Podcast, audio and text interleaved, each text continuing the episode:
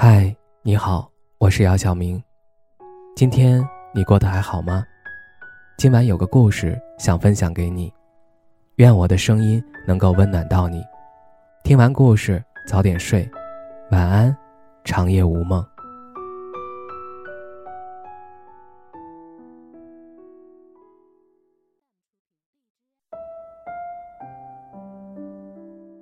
很多小伙伴每次相亲一开始。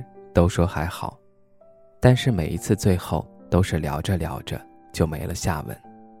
问原因，大家都会觉得很多相亲对象最开始都非常热情，几天后却慢慢冷却了下来，然后不知不觉中就没了联系，没有一个能够继续交往下去的。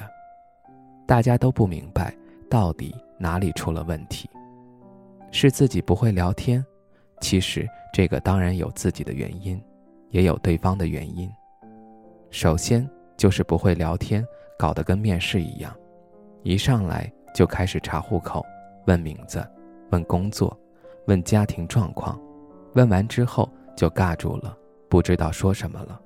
随后就开始每天问在吗、在干嘛之类的。本来大家就是刚认识，能找到的共同话题肯定少。与其每天问一些没有营养的话，不如多见见。其实微信聊天跟见面聊天差别还是挺大的。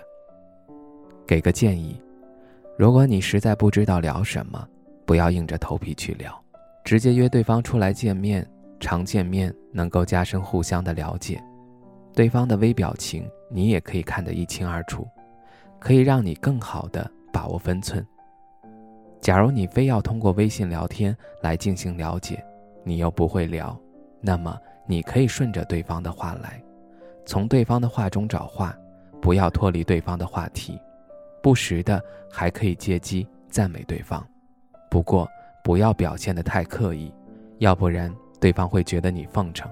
其次就是你的朋友圈，当两个人互加了好友以后，对方首先肯定会先从你的朋友圈开始了解你。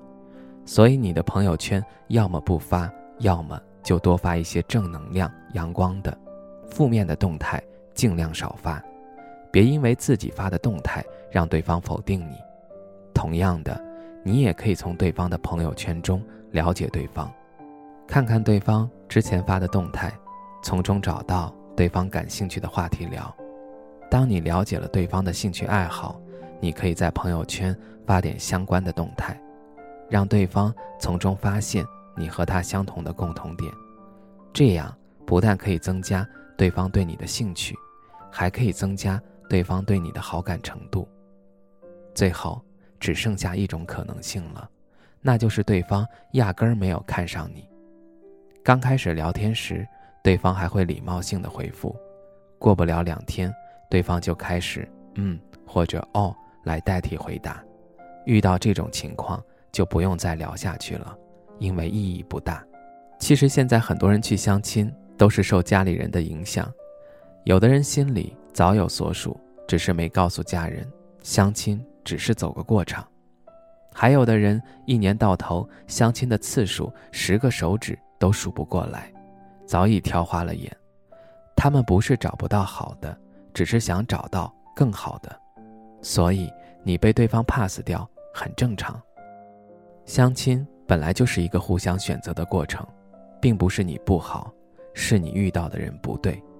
不要因为一次次受挫变得自卑，希望你可以调整好自己的心态。你要知道，茫茫人海，灵魂相似的人总会相遇。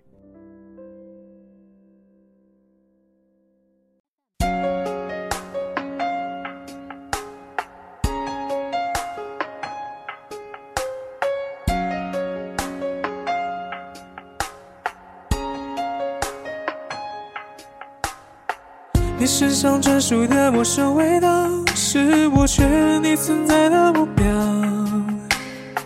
不用来回张望，我知道，其实我们相隔着一个街角。这么久了，我还是可以看到、感觉得到你对我的重要。不会被天黑天亮打扰，你每一次的温柔我。都想炫耀。这么一圈才遇到，我比谁都更明白你的重要。这么久了，我就决定了，决定了你的手我握了不会放掉。我们绕了这么一圈才遇到，我答应自己不再庸人自扰，因为我要懂我自己知道，只要你的肩膀依然让我靠。你身上专属的陌生味道，是我确认你存在的目标。不用来回找我，我知道，其实我们相隔着一个街角。这么久了，我还是可以看到、感觉得到你对我的重要，不会被天黑天亮打扰。你每一次的温柔，我都想炫耀。我们绕了这么一圈才遇到，我比谁都更明白你的重要。这么久了，我就决定了，决定了你的手我握了不会放掉。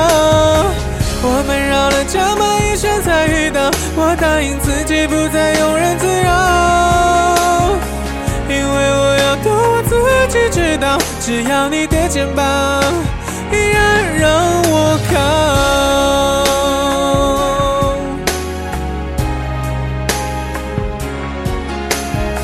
这么久了，我就决定了，决定了你的手我握了不会放掉。自己不再庸人自扰，因为我要的我自己知道，只要你的肩膀